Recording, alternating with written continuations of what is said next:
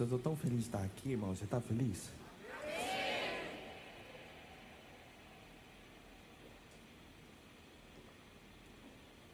Fala um amém bem forte aí. Você sabe, pastor precisa hum, desse combustível na hora da pregação, sabe? Você precisa reagir com a pregação, falar amém, falar aleluia, porque é, exército poderoso é exército barulhento. Você já viu essas, essa, esses filmes de conquista, né? Que fica um exército de frente do outro, parece que eles, eles disputam quem que grita mais. Que, né, quem que dá o, o grito de júbilo, ou o grito de conquista, ou, ou o grito mais intimidador. É, é, eles ficam de frente, parece que um tentando intimidar o outro. Parece não, é exatamente isso. Então quero dizer para você, nós somos esse exército que se levanta. E, e, é importante que você não fique calado, porque é a maneira com que o seu corpo reage à ministração vai falar do quanto você vai receber dela. Ah, Pastor Eric, eu tenho até que hora para ministrar aqui, no nosso programa, que eu não quero entrar nem um minuto no, tempo do Pastor Giants. Quero que ele tenha. Não tem mais nada para ministrar? Já acabou? Hã? 11 e 10, eu me controlo por ali. Ok, 11 e 10. Vira para quem está do seu lado e fala assim: meu irmão, a chapa vai esquentar hoje. Você está preparado? Aleluia. Aproveita para você responder as mensagens do seu celular agora. Enquanto eu me preparo aqui. Aproveita aí para você responder, para você não mexer nesse celular aí, tá? Eu vou fazer uma oração, irmão. Daqui a pouco eu vou fazer uma oração. Quem pegar no celular no meio da minha palavra vai tomar um choque 220. Aquele que gruda. Ok? Então aproveita aí para dar uma olhadinha. Se você tem que responder alguma mensagem urgente, né? Porque você sabe que irmãos tem, ele tem fobia, né? Se ele não pegar no celular, ele, ele, ele tem um crise de abstinência no meio da palavra, assim, cai no chão, baba, começa a. Né? Então pega aí agora, olha, tem que olhar. Quero convidar você a fazer uma outra coisa aqui. Já pega no seu celular, faz uma selfie, vira para cá. Vira assim, ó, vira assim de quase, faz uma selfie, posta agora aí no seu, no seu Instagram. Videira, é, conferência da Vinha Ribeirão Preto. Você tem isso aí, faz uma selfie, bota você, põe o um povo, faz do jeito que você quiser, com a esposa, vira aqui pro palco. Né? Ok, ficou bonita essa imagem. Ok, faz aí, faz uma selfie, posta agora. Marca seus amigos, marca quem você costuma marcar. Fala conferência Vinha Ribeirão Preto. Pode tirar a máscara para fazer a selfie, irmão. Só fazer a selfie, né? O, o fiscal da vigilância não está aqui. Tá? Tá aqui? Tá. Ok. Irmão, se o fiscal chegasse, me avisa. Mas nós estamos fazendo tudo certo, não fazendo nada errado, não. Ok? Tira foto, marca aí.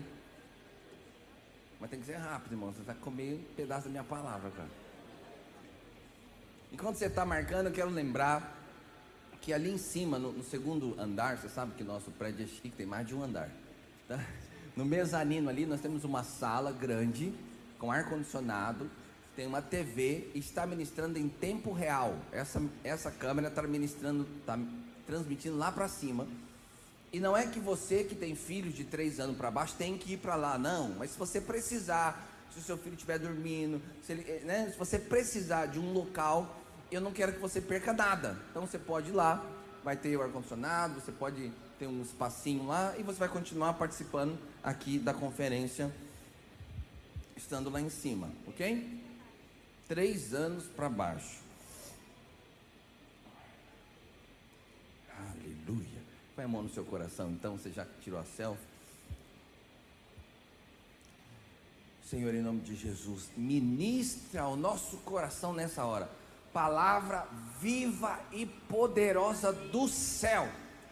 Que cada princípio que nós ministrarmos nessa manhã, que eles possam explodir no nosso coração produzindo todo tipo de revelação, transformação que nós precisamos como um exército que se levanta para experimentar a boa, perfeita e agradável vontade de Deus. Aleluia. Diga assim: nesta manhã eu serei nutrido, encorajado, alimentado. Diga: eu sairei desta reunião com meu coração cheio de fé. Diga: cheio de fé para viver a vida abundante, maravilhosa, extraordinária que Deus reservou para aqueles que amam a Deus. Aleluia. Aleluia. Quero falar sobre uma mensagem que fala sobre a mentalidade do escravo. O título dessa mensagem é De Escravo a Conquistador. Você sabe que às vezes uma mensagem ela não se encaixa é, plenamente no seu contexto. Você sabe, você pode fazer um check-up, você pode ir no médico, e depois do, dos exames o médico pode virar para você e falar assim: Olha, eu não sei como você está vivo, porque na verdade você já deveria estar morto, está tudo ruim aqui. Então tá, tá ruim demais. Então, mas pode ser que você chegue e fale: Olha, os seus exames não estão bons você vai precisar mudar os seus hábitos, mudar a sua alimentação, e vai ter que fazer exercício, que eu acho que é o caso de muitos irmãos que estão aqui, né? Se fosse fazer um check-up, né? Mas talvez você chegue lá e ele fale, olha, os seus exames estão bom, bons. Talvez aqui um, essa taxa está um pouquinho elevada, essa outra taxa aqui, então melhora um pouquinho, controla o doce, controla a Coca-Cola, né? faz um pouquinho mais de exercício, já está quase lá. E pode ser que você chegue lá e o médico fala: olha, sua saúde está muito boa, seus exames estão maravilhosos. Então, significa que quando nós ouvimos uma mensagem como esta que eu vou ministrar agora, pode ser que você se encaixe em um desses níveis. Pode ser que para você essa mensagem né? É um aviso, você na verdade já deveria estar em óbito, mas Deus te deu uma chance a mais. Ou talvez você está jóia, você está com a saúde plenamente top. Ou talvez tenha algumas coisas que precisam ajeitar. Então, enquanto eu ministro, Deus vai encaixar essa mensagem, cada um no seu contexto, cada um na sua realidade. Então, quando eu estou dizendo de escravo a conquistadores, eu não estou dizendo que os irmãos são escravos. E não estou dizendo que é absolutamente tudo que eu falar você tem que ajustar, porque pode, podem haver coisas aqui, aspectos e princípios que você já tem ajustado. Mas talvez possa haver algumas taxas, né, alguns, alguns índices, algumas coisinhas que você tem que ajustar para você viver o melhor de Deus nesta terra e cumprir o propósito de Deus. Então a primeira coisa que você precisa fazer é abrir o seu coração para não ouvir uma mensagem como essa como uma acusação, como algo que te constrange, algo que te empurra, mas ouvir uma mensagem como essa como um diagnóstico, como uma uma a tomografia, é, a tomografia é a mais detalhada do que a ultrassom. A tomografia computadorizada, 3D, mega, intergaláxia, espacial, turbo. Então você tem que ouvir isso como um exame que vai te apontar quais áreas você, quais parafusos você tem que apertar, quais atitudes você tem que tomar para que nós possamos, de fato, nos tornarmos um exército que se levanta, cada um na sua cidade. Olha, a grande chave de avanço de crescimento não é uma estratégia. A grande chave de avanço de crescimento das nossas igrejas, das nossas células, não é algo ao ó do borogodó. A grande chave é você conseguir levar a igreja, deixar de ser escravo e se tornar um exército que levanta. Gente que pega na espada, gente que pega no escudo, gente que desce no vale. Essa é a chave. Então, todas as estratégias, todos os eventos, tudo que nós fazemos tem o objetivo de transformar a igreja num exército. Uma vez, um amigo me perguntou, um amigo de uma grande igreja, perguntou, Pastor Silvio, por que eu deveria aprender mais sobre essa visão celular? E eu falei várias coisas. E eu gostei muito mais da resposta que ele me deu do que da parte que eu mesmo falei para ele. Ele disse assim: Você falou muitas coisas, mas de tudo que você falou, o que mais me impactou é que a visão celular ela tem a capacidade, ou ela é o melhor formato, um dos melhores formatos, para ser bem humilde, um dos melhores formatos, para transformar uma igreja num exército. Essa é a chave. E o tema da nossa conferência é isso. É um exército que se levanta porque é o exército que se levanta que conquista, não é não que fica sentado, que fica apático. Então a Bíblia diz que nós somos mais que vencedores. A Bíblia diz que existe uma vida abundante. A Bíblia diz que é, é, nós pisamos na cabeça do diabo. A Bíblia diz que nós temos autoridade. A Bíblia diz que nós somos próprios. Tem tanta coisa que a Bíblia diz, mas de fato não é essa a experiência de todos os irmãos. Não é. Porque existe uma diferença entre a sua posição legal, aquilo que Deus planejou para você, aquilo que é seu por herança e por direito, e aquilo que realmente você vive na sua experiência prática, aquilo que você entra na posse. Então é como se você é, fosse de fato rico e milionário, herdeiro de alguma fortuna, mas você só vai acessá-la quando completar 21 anos, quando completar maturidade. Então, apesar de legalmente você ser alguém milionário, ainda não vive como milionário porque não tem direito, não tem posse, não tem acesso. Então, a palavra de Deus é também, a vida cristã é assim. Todas essas posições são para você todo esse pacote de bênção extraordinária, esse coquetel extraordinário das bênçãos que vão correr atrás de nós e que nos dão autoridade, nos dão poder, nos dão vigor para avançar contra as enfermidades, para avançar contra as muralhas, contra as resistências, contra a religiosidade, contra a indiferença, contra a idolatria. Todo, tudo isso que Deus nos dá, isso é legal, é uma posição legal para nós. Agora, a experiência prática depende de você se alistar nesse exército e descer para o vale para guerrear a guerra. Ou seja, Deus já tinha dado, Deus já tinha dado a terra da promessa, mas ainda assim foi necessário o povo entrar lá, lutar e tomar posse. Mas já era do povo. Na posição legal já era do povo de Israel. Na posição experimental, precisava entrar na terra, precisava pegar na espada, precisava pegar no escudo, descer no vale e lutar a batalha. Então existe essa diferença. E a experiência da salvação é apenas o começo da vida cristã.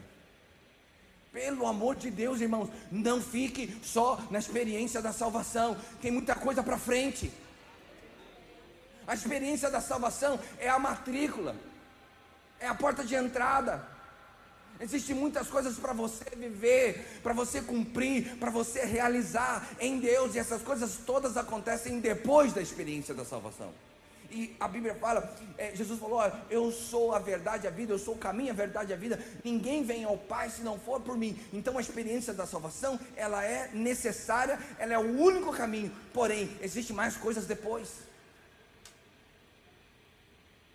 Então, quando nós estudamos a história de Israel, nós percebemos que Israel foi salvo. Houve a experiência da salvação lá no Egito, mas depois houve um processo de transformação e depois teve uma luta pela conquista. Eu não vou ter tempo aqui de contar detalhadamente cada uma dessas experiências de Israel. Mas o povo de Israel viveu 400 anos como escravo no Egito. E depois de 400 anos como escravo no Egito, Deus agora estava transformando Israel numa nação-estado, com leis, com ordem, com regras, e estava levando essa nação-estado para uma terra, porque até o momento eles nem terra tinham. Então, entre a experiência da salvação e a posse da terra, aconteceu um monte de coisa. E foram oito experiências antes da posse. Antes da posse. Então, essas experiências, duas foram experiências de salvação.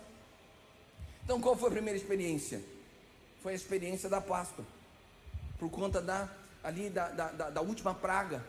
O anjo de morte ia passar e aí a, a direção de Deus ó, coloca lá o sangue nos umbrais e o anjo da morte não vai entrar na casa dos filhos de Deus, do povo de Deus.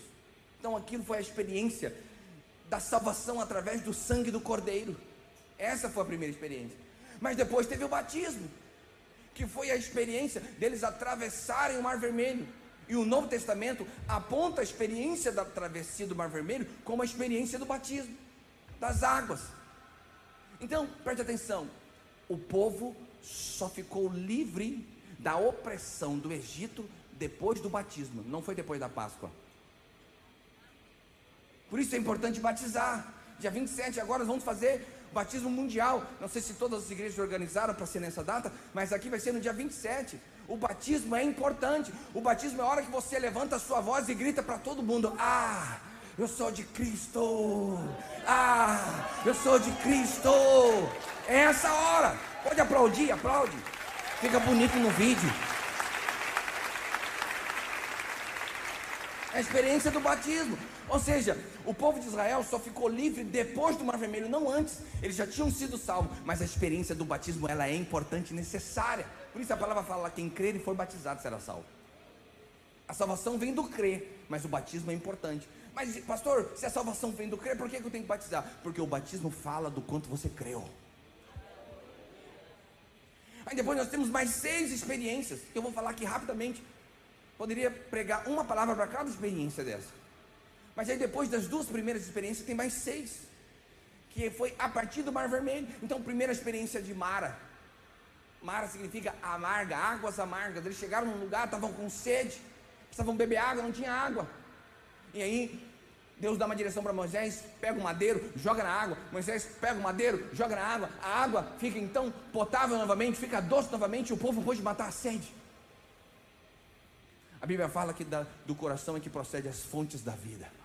A experiência de Mara foi para resolver os problemas da alma.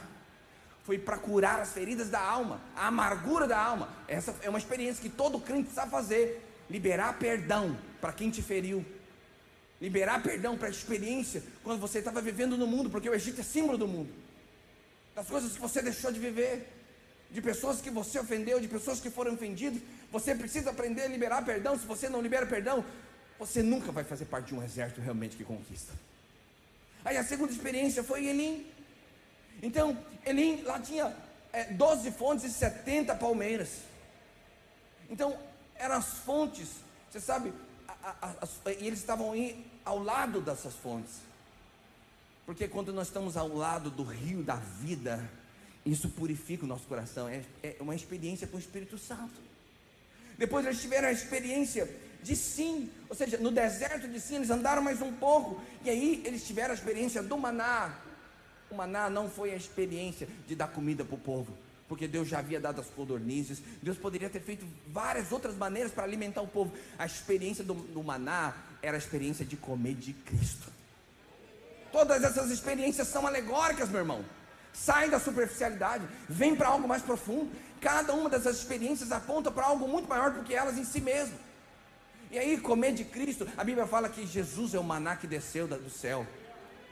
Ou seja, você nunca vai ser parte de um exército se você não escolher o que você come, porque o que você come define quem você é. Música que você ouve, lugares que você frequenta, ambientes que você fala, filmes que você assiste, livros que você lê, tudo isso é alimento. Alimento não é só comida, alimento é tudo que você introjeta dentro de você, no seu coração. Ou seja, precisava mudar. O povo de Israel estava comendo comida imunda, comendo lá no Egito. E agora eles talvez ainda tivessem um pouco de comida que eles trouxeram do Egito, mas a comida tinha acabado. Agora Deus precisava trocar essa dieta e dar comida nova. Você precisa comer de Cristo. Essa tem que ser a sua vida cristã. Mas aí depois eles tiveram a experiência de Refidim, ainda é, um pouco mais à frente, todas essas experiências foram sequenciais antes de chegar lá na terra prometida. E aí a experiência da Refidim, eles completaram a dieta, porque em si eles experimentaram maná, em Refidim eles experimentaram da água sobrenatural que saía da rocha. E a Bíblia fala que essa rocha é Cristo, o maná é Cristo, mas a rocha é Cristo também. Então é completa a sua dieta. O que você bebe e o que você come define quem você é, aonde você vai, o que você vai realizar e que tipo de vida você vai viver. Mas aí depois, depois de, depois de, de experimentar disso, ser alimentado, nutrido, encorajado, agora tem luta, tem batalha. E aí você tem a batalha do contra Amaleque. Essa batalha contra Amaleque é a batalha da carne. Você precisa estar nutrido com o maná, nutrido com a água que sai da rocha. Você tem que comer de Cristo, beber do Espírito Santo para conseguir ter vitória contra a carne, porque a carne não se converte, ela precisa ser vencida. Essa foi então a, a sétima experiência e a última experiência. Antes de Canaã, foi a experiência do Sinai. Até aquele momento não havia nenhuma menção que o povo estava servindo a Deus. Mas Deus havia falado: ó, vocês vão até o Sinai para lá me servir. E agora no Sinai eles têm a, a, experiência de servir a Deus, de adorar a Deus. Deus chamou você para servir. Toda a prosperidade que Deus te deu é para servir o reino. Toda a sabedoria que Deus te deu é para servir o reino. Todas as conexões que Deus te deu é para servir o reino. É o reino, é além de você, é além da sua casa, é um propósito eterno, é o reino de Deus. Não pense que tudo que Deus te deu é só para você, meu irmão. Não pense. Isso é miopia espiritual. Isso é rasura espiritual. O que Deus te deu é para servir o reino, para investir no reino. É para sua casa, sim. É para os seus filhos, sim. É para sua alegria, sim. É para o seu conforto, sim. Mas é para o reino também. Isso é prosperidade. É eu ter o suficiente para mim, eu ter para outros e ter para o reino. Nós vamos fazer uma oferta aqui hoje à tarde. No final, nós vamos fazer uma oferta e nós vamos ter um momento extraordinário de ceia. Nós vamos ceiar como supervisão. Porque a ceia também celebra a aliança que nós temos, não só com o Senhor, mas que nós temos uns com os outros. Mas antes nós vamos fazer uma oferta. E essa oferta precisa ter algo especial, porque é assim que nós servimos ao Senhor. Quando Davi foi construir o templo e ele foi lá comprar uma terra de Araúna, e ele foi lá falar com esse homem, e esse homem falou: Meu senhor, toma tudo que você precisa, toma terra, toma lenha, toma os bois, toma tudo que você precisa aqui. Davi falou: De jeito nenhum, eu não vou oferecer a Deus algo que não me custe nada, algo que para mim não tem algum valor. Isso é o princípio da oferta.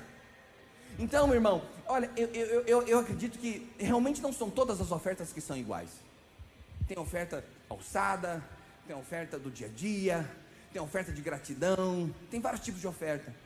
Tem ofertas que são mais especiais que outras, porque são marcos na nossa vida, marcos no nosso ministério. Nós vamos fazer esse tipo de oferta aqui. Os irmãos que estão aqui de Ribeirão Preto sabem, me conhecem, Sabe que eu não sou um pastor que fica pedindo, que fica apelando, que fica inventando recurso. Eu, eu, eu, eu não sou contra quem já fez. É, e talvez eu acho que um dia eu vou fazer, mas não chegou esse tempo ainda. Eu nunca fiz uma campanha, fala você vai pegar um carneiro, vai fazer isso. Nunca fiz, nunca falei para você dar um Isaac. Eu sei que tem pastor que acha que a gente tem chocadeira de Isaac. Todo domingo é Isaac. Eu falei, meu Deus, não tem mais Isaac, já dei todo, eu tinha sete, não tem mais nenhum.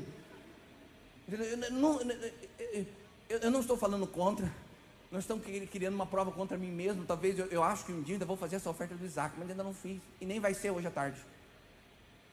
Mas precisa ser algo especial. Precisa ser uma oferta que marca. Porque esse é o jeito de você servir a Deus. Isso é um jeito de você honrar a Deus. E o diabo sabe que uma das maneiras dele travar o avanço da obra é retendo as finanças, é segurando as finanças, é, é, é amarrando, é produzindo escassez financeira. Essa conferência não se paga. Essa conferência não se paga.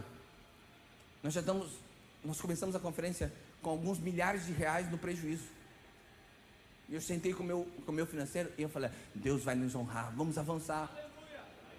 Então, ofertas que nós fazemos são para o avanço do reino, é um jeito de servir. Essa foi a última experiência, ou seja, a mais profunda de, de todas elas. A última é quando você já foi nutrido, impactado, experimentado, salvo, batizado. Agora Deus te dá uma oportunidade para servir. Nós vamos fazer isso hoje à tarde. É uma oferta especial. Então não faça nada administrativo. Não venha, não dê esmolas a Deus. Irmão, eu aceito a sua esmola. Eu aceito. Só que eu te falar, eu aceito para entrar no gasofilado, nós vamos fazer parte do financeiro, mas Deus não aceita. A sua esmola Deus não aceita. Deus não aceita a sobra para você. Então, quando você for ofertar na sua igreja, na sua casa, essa é uma maneira de servir. Sirva de maneira a honrar a Deus. Eu vou fazer uma semeadura especial hoje aqui. Eu espero que você faça também. Não é Isaac, não é campanha, é uma oferta de amor e de paixão pelo reino de Deus. Então, essas foram as experiências. Mas mesmo depois de todas essas oito experiências, ei, psiu, Presta atenção. Mesmo depois de oito experiências, porque essas oito experiências foram coletivas, não individuais. Coletivas. Todo mundo experimentou junto. E tudo que é coletivo tem uns que bebem mais do que outros. Tudo que é coletivo tem uns que recebem mais do que outros. Tudo que é coletivo tem uns que honram mais do que outros. A experiência foi coletiva. No final, das oito, todos os guerreiros foram rejeitados, menos Josué e Caleb. Foram salvos, foram batizados, tiveram todas as experiências no deserto, viram tudo que viram, experimentaram tudo que experimentaram, e quando chegou na hora de entrar na terra, Deus os rejeitou. Deus os rejeitou. O que será que eles fizeram? Que pecado tão grave eles cometeram? Que eles foram rejeitados pelo Senhor.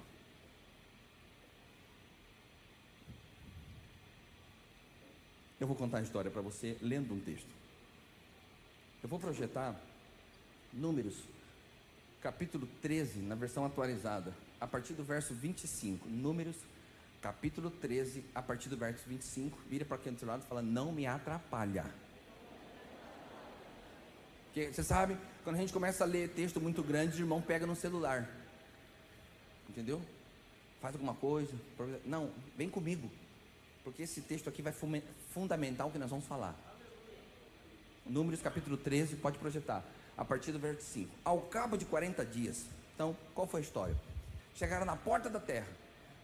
Moisés manda 12 espias para espiar a terra, vir com um relatório e eles então planejarem como é que vai ser a investida da conquista. Ao cabo de 40 dias, então os espias já estiveram olhando e espiando a terra por 40 dias. E o texto diz assim: que ao cabo de 40 dias voltaram de espiar a terra, caminharam e vieram a Moisés e Arão e a toda a congregação dos filhos de Israel no deserto de Parã, a Cádiz. Deram-lhe conta a eles e a toda a congregação e mostraram-lhe o fruto da terra.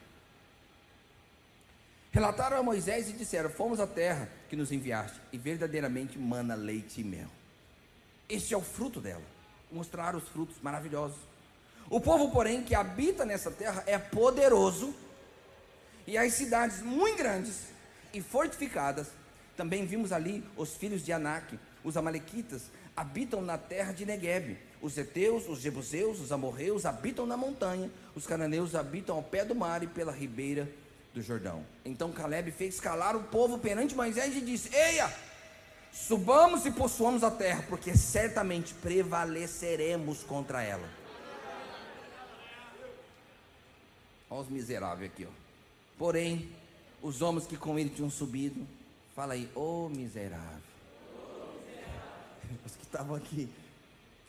Os outros devem falar, porém, os homens que com ele tinham subido disseram: Não poderemos subir contra aquele povo, porque é mais forte do que nós. E diante dos filhos de Israel, infamaram a terra que havia espiado, dizendo: A terra pelo meio da qual passamos a espiar é a terra que devora os seus moradores e todo o povo que vimos nela são homens de grande estatura. Também vimos ali gigantes. Os filhos de Anak são descendentes de gigantes. E éramos aos nossos próprios olhos como gafanhotos, e assim também eram aos seus olhos.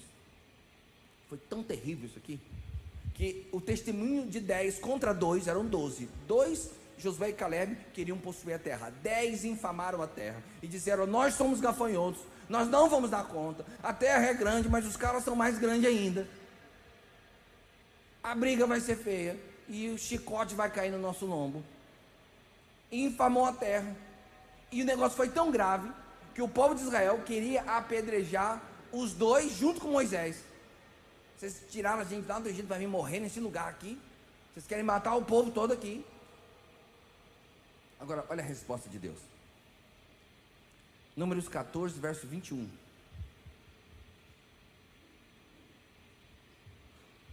Porém, tão certo como eu vivo e como toda a terra se encherá da glória do Senhor, nenhum dos homens que, tendo visto a minha glória e os prodígios que fiz no Egito e no deserto, todavia me puseram à prova já dez vezes e não obedeceram a minha voz, nenhum deles verá a terra que com juramento prometi a seus pais. Sim, nenhum daqueles que me desprezaram haverá.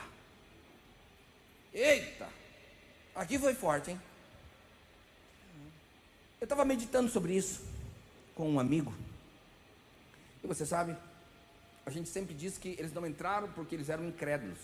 Não creram que Deus era poderoso para dar a conquista. Mas tem uma, um outro viés da mesma verdade, que diz que Eles não entraram porque Deus estava rejeitando a mentalidade de escravo que havia neles. E porque eles tinham uma mentalidade de escravo, porque passaram 400 anos como escravo, vivendo como escravo, falando como escravo, pensando como escravo, sofrendo como escravo, abaixando a cabeça como escravo, se submetendo a tudo como escravo. Mesmo depois de tudo que eles viram de Deus, eles não conseguiram se livrar da mentalidade de escravo. Como a gente fala, é mais fácil você tirar a pessoa da pobreza do que tirar a pobreza de dentro da pessoa. Eles tinham a mentalidade de escravo ainda. E nós não vamos conseguir, nós não, nós não podemos, nós, nós, nós não vai dar, não vai dar certo. Eles, eles viram tudo, irmão. Eles viram as dez pragas, eles viram o mar se abrir, eles viram água sair da rocha, eles viram a água amarga virar doce, eles viram as fontes, eles viram maná, eles viram tudo. Mas ainda assim, a mentalidade de escravo estava dentro deles, porque na hora que eles precisavam agir como um exército de conquista, a hora que eles precisavam agir como guerreiro, eles agiram como escravos. E Deus agora rejeita essa mentalidade. E todos aqueles que tinham idade militar morreram no deserto e não entraram na terra, porque Deus precisava é, erradicar a mentalidade de escravo.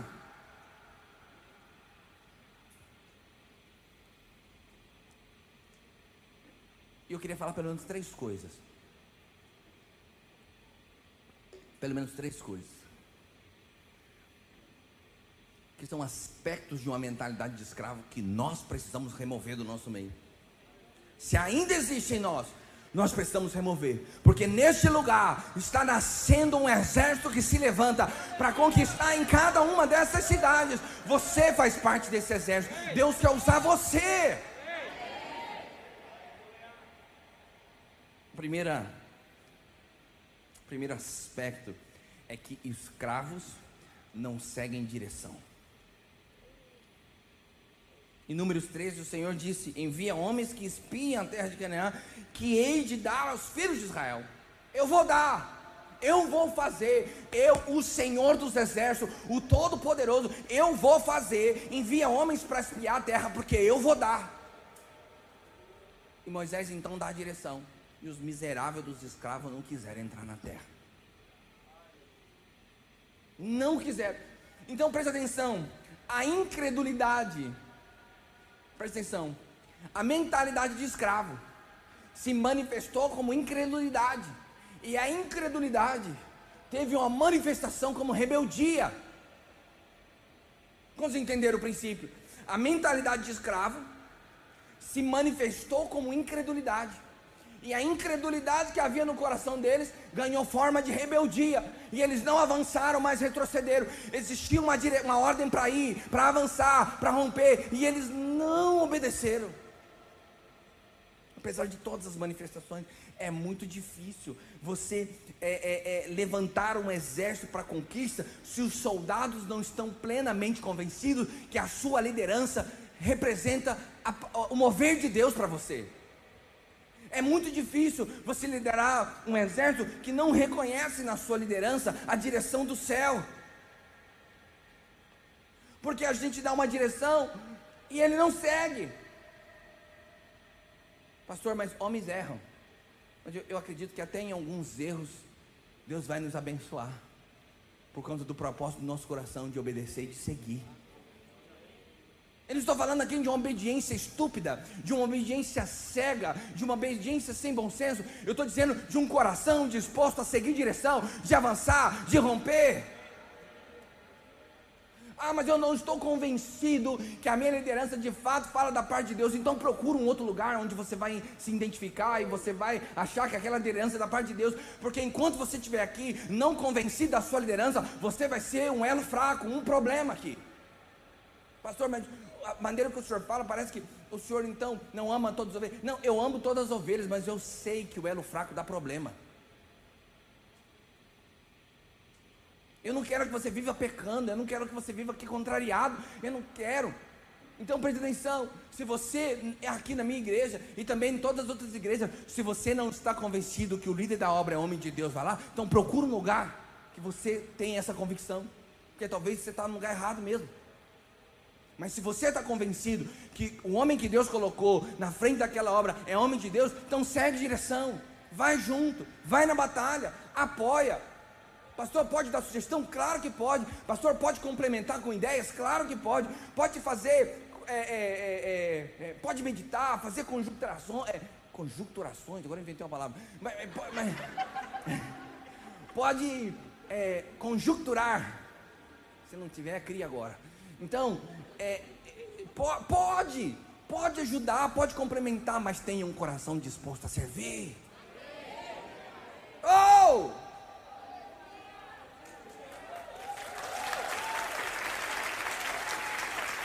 Aleluia.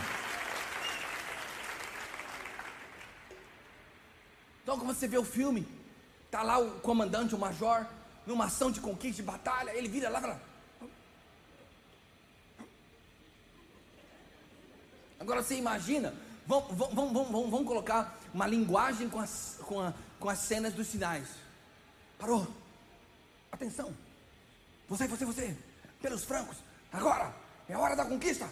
Né? Ele não fala, mas está incluso aí na, na, mensagem. Se tem um coração disposto a servir, ele fala.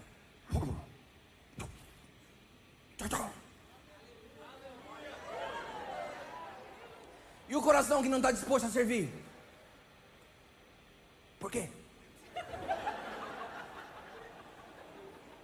Vamos esperar. Espera mais um pouco. E agora não. Calma. Me dê pelo menos três motivos para eu ir agora. É duro. Aí tá aqui, ó. Três, três motivos, não é agora. É agora, miserável. Vai. Três motivos. Não, não, não tô convencido, não.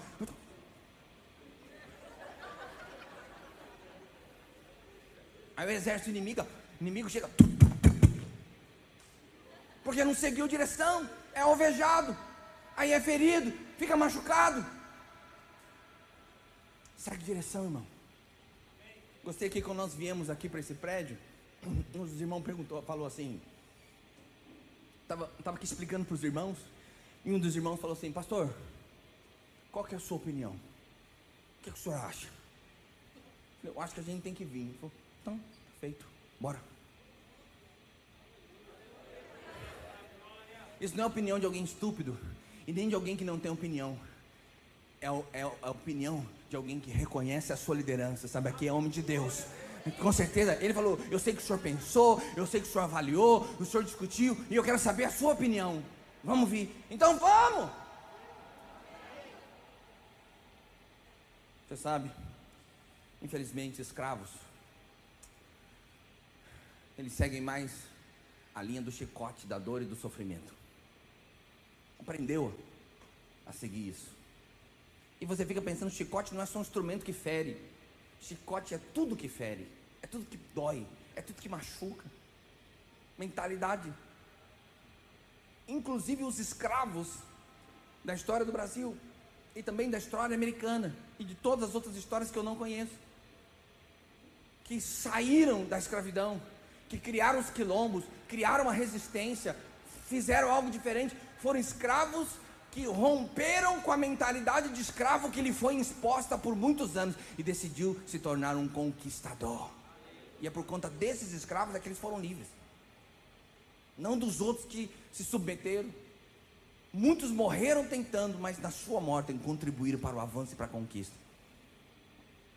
O segundo aspecto é que escravos cultivam um sentimento de inferioridade. Aí o texto diz, capítulo 13, no verso 33, ele diz assim: ó, Também vimos ali gigantes, e éramos aos nossos próprios olhos como gafanhotos, e também o éramos aos seus olhos. Eles olharam para si e eles falaram: Nós não somos nada, nós somos insignificantes como gafanhotos. Nós nos víamos assim. E eles também nos viam dessa maneira. Mas como que eles sabiam que os gigantes os viam dessa maneira se ninguém falou com o gigante? Como que eles sabiam? Não sabiam. Eles presumiram. Eles se viam dessa maneira e achavam que os adversários também o viam daquela maneira. Então o problema era na mentalidade deles. Eles cultivavam o tempo todo um sentimento de inferioridade. Nós não somos capazes, nós não vamos conseguir. Você sabe, existe uma palavra no nosso meio, muito boa, muito poderosa, que diz que Deus usa os improváveis. Mas você sabe, eu acho que muitos irmãos se conectam com essa palavra pelo motivo errado. Porque ele se sente um improvável. Ele se sente um incapaz. Ele se sente um coitado. Ele se sente um nada. E aí quando o pastor fala, ah, querido, porque Deus usa os improváveis, aqueles que não são para confundir os que são, aqueles que têm, que não têm para confundir os que não têm, você que não sabe nada, não faz nada, não fez nada, não ora nada, não faz nada, Deus vai usar você, ele vai falar, sou eu. A palavra é boa. A direção da palavra é boa. Mas não é por essa maneira que você tem que se conectar com essa palavra. Porque você não é improvável aos olhos de Deus. Você é improvável aos olhos do mundo, não aos olhos de Deus. Porque aos olhos de Deus você é o mais provável de todos eles. Aos olhos de Deus não há outro melhor do que você para fazer a obra que Deus designou para você. Você não é improvável, você é o provável de Deus na sua casa, na sua terra, na sua cidade. Deus vai usar você. Você é o valente, você é o guerreiro que Deus vai usar na sua cidade.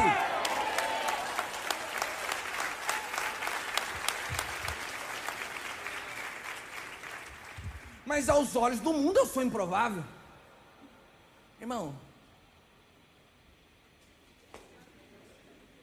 ó, ó para o mundo, ó. Maiores que estão nós do que eles que estão no mundo. O mundo espiritual é muito mais poderoso que o mundo natural, meu irmão. Então para de contar sua história de, de choro, de lástima, que você não é, que você não fez, fica lambendo as remelas, meu irmão. Para com isso. Você é um guerreiro, você é homem de Deus, você é mulher de Deus, Deus te enviou e você é que vai conquistar, é você que vai pisar na cabeça do diabo.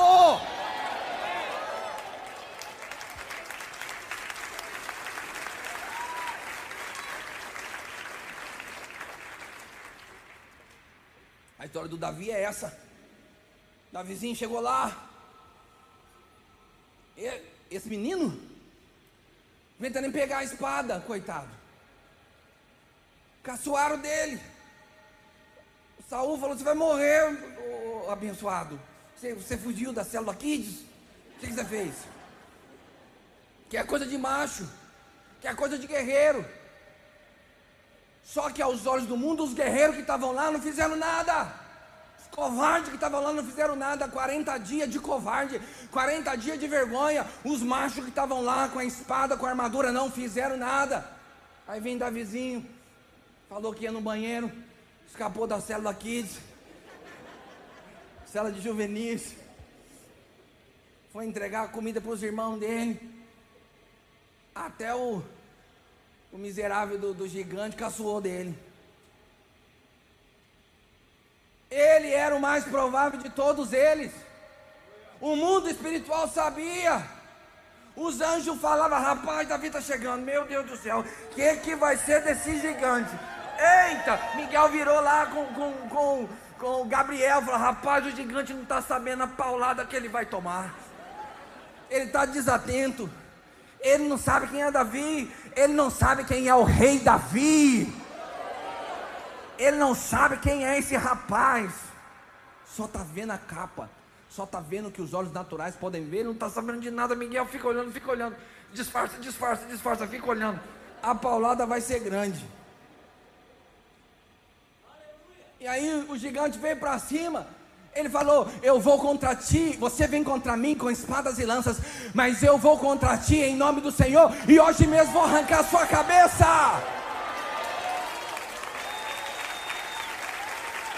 Você é Davi, você é Davi. O mundo pode achar que você é improvável, mas você é o mais provável de todos eles. O, o, os anjos estão falando, rapaz, olha aquelas células estão chegando.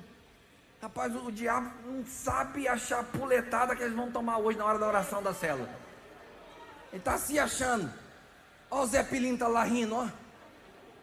Ó Sete Sai. Ó Pomba Gira brincando. Vai tomar uma chapuletada. Daqui a pouco começa a oração dos, dos Davizinhos. É você, meu irmão. É você. Então para de ficar se conectando com essa ideia. Ai, eu não sou. Ai, eu não dou conta. Ai, eu não estudei. Ai, eu não tenho nada. Você tem tudo o que você precisa para cumprir o propósito de Deus. Porque Deus não te daria um desafio maior do que você pode conseguir, do que você pode vencer. Você é o mais provável de todos eles. Deus vai usar você. Minha esposa pregou esse dia sobre esse assunto. Eu fiz uma, um plágio. Ela estava falando disso para mim. Estava no carro.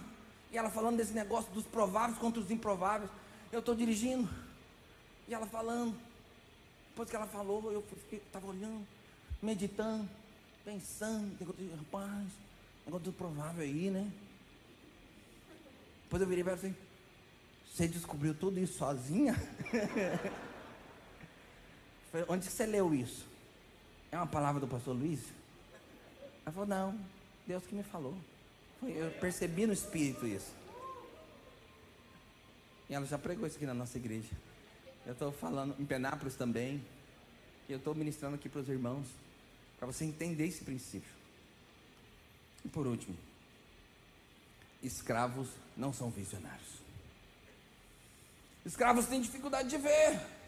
Números capítulo 11, a partir do verso 4. Números capítulo 11, a partir do verso 4.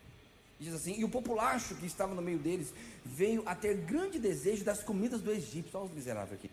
Pelo que os filhos de Israel tornaram a chorar e também disseram: Quem nos dará carne a comer? Lembrando-nos dos peixes que no Egito comíamos de graça. Peixe com espinha, não era nem surubinha ou molho de alcaparras. Sabe aquele peixe que você fica 15 minutos para comer 100 gramas, porque se você engolir, você morre com os, os espinhos entrando? Lembrando dos peixes que a gente comia de graça, dos pepinos, dos melões, dos alhos silvestres. Oh, alho, que maravilhoso! Os alhos silvestres. Você fica lembrando disso? Os alhos, ah, os alhos do Egito. Agora, porém, seca-se a nossa alma, e nenhuma coisa vemos senão este maná. Esse negócio aqui que Deus falou aqui. Não consigo ver. Sabe por que não consigo ver? Porque escravo não é visionário, escravo não tem visão. Escravo não consegue ver mais do que o natural, só vê o que é natural. Conquistadores conseguem olhar a terra e falar: vai ser nossa, já estou vendo a minha, sobrado, com a varanda sacada, com a vista para o mar. Mas quem é escravo, olha lá, só vê gigante. Só vê gigante. Mas Davi era visionário. Davi viu mais do que gigante. Davi viu a testa do gigante. Mas o natural só vê o gigante. É gigante, é grande, é difícil. Você sabe, escravo vem aqui só vê prédio. Só vê coisa natural. Ele vem numa conferência dessa e fala: rapaz, sentei no meio, tinha vento que eu ficava com frio. Sentei na ponta, ficou com calor. Mas como que foi a conferência para você? Calor. Mas por que você não mudou? Mas eu mudei. Fui para o meio. E aí? Vento. Só vê que é natural. Só vê prédio. Quem é natural vem aqui e vê uma conferência cheia de gente. Gente bonita, gente alegre, gente animada. Mas quem é visionário vê um exército que se levanta para conquistar na cidade que ele nos enviou.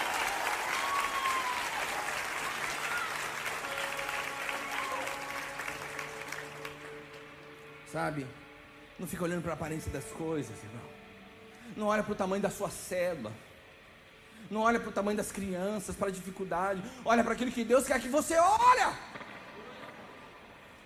Como que é o, o, o não visionário, a mentalidade de escravo? Ele vai ver o terreno e ele vê que o terreno tem aclive, outro tem declive, aí ele vê que tem é, carrapicho, aí ele vê que tem um pedaço que tem lama, aí ele vê que a, a iluminação da rua não está boa, ele fala, meu Deus, o terreno é ruim demais.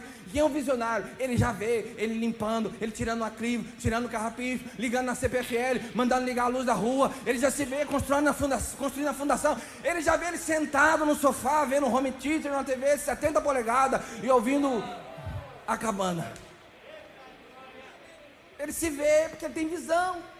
Você precisa ter visão daquilo que Deus vai fazer através de você, na sua casa. Ah, meu pai não quer saber, o meu filho não quer saber. Você é o mais provável de Deus para ganhar o seu pai, ganhar a sua mãe, ganhar os seus filhos, ganhar o coração dos filhos, para ser líder, para avançar. Eu não dou conta. Claro que você dá conta. Você é o Davi. Estão olhando para aquilo que é natural, mas o exército espiritual lá no céu está vendo o Davizinho se levantando. Da visão da visão, deu certo. Isso aqui não é só parede, irmão. Você não é só um guerreiro. Você é uma semente. Vaca da vaca. Ovelha da ovelha. Guerreiro gera guerreiro. Você é guerreiro. Deus vai usar você. Você é guerreiro. Cadê o ministério do louvor? Vem para cá. Vem para cá que eu tenho sete minutos para liberar um manto sobre a sua vida. Fica de pé onde você está. Cadê o pastor Felipe?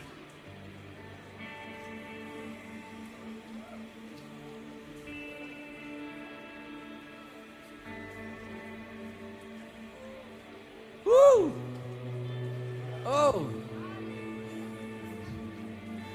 Se você faz parte deste exército, dê um grito de júbilo!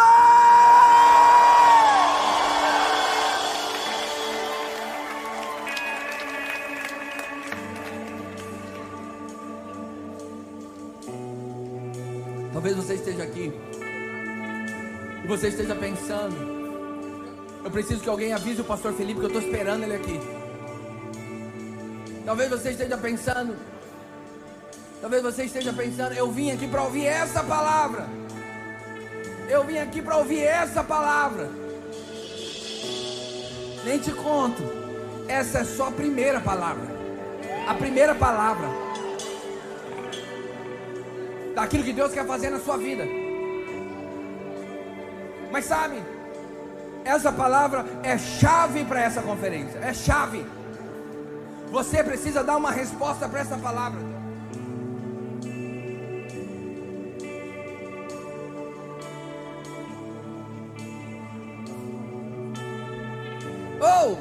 Um exército se levantando nesse lugar.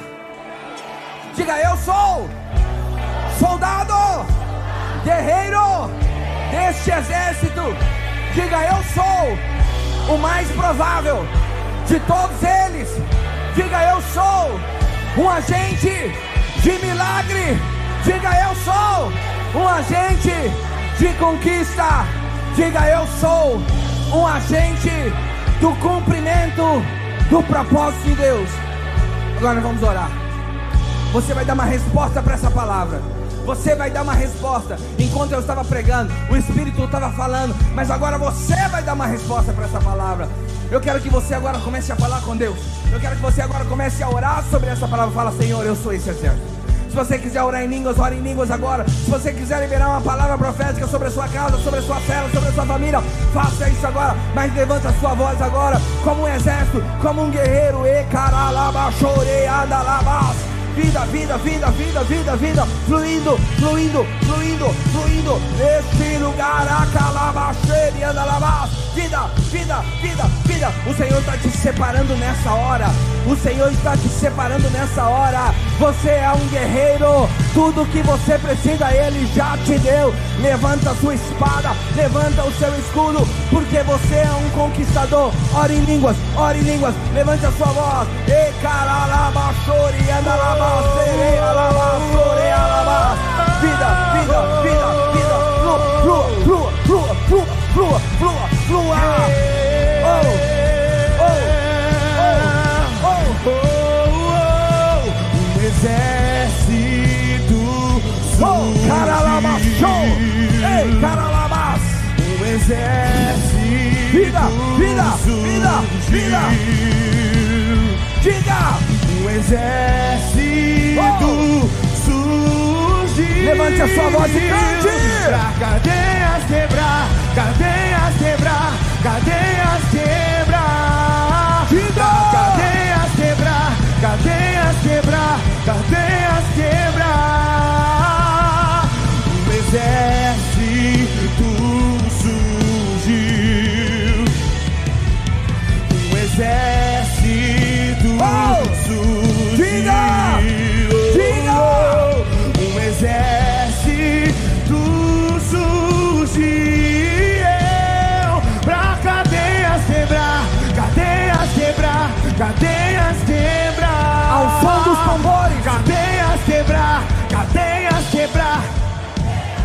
Eu quero ver o exército cantando, diga! Cadeias quebrar, cadeias quebrar. Um exército surgiu. Diga o mais alto que você puder. Um exército. Só os tambores, surgiu. só os tambores. Só os tambores da nossa Um voz. exército surgiu. Eu sou esse exército. Um exército surgiu pra cadeias quebrar, cadeias quebrar, cadeias quebrar, cadeias quebrar, cadeias quebrar, cadeias quebrar.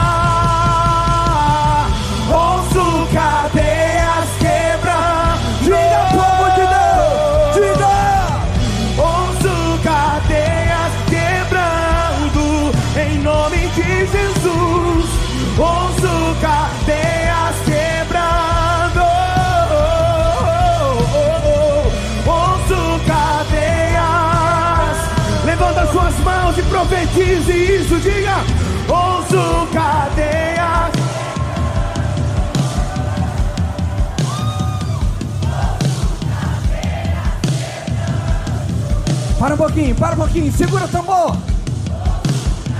Ouça, ouça, ouça. Nós vamos fazer uma declaração aqui agora. Com essa canção. Pare um pouquinho, pare um pouquinho. Nós vamos falar isso. Mas você vai.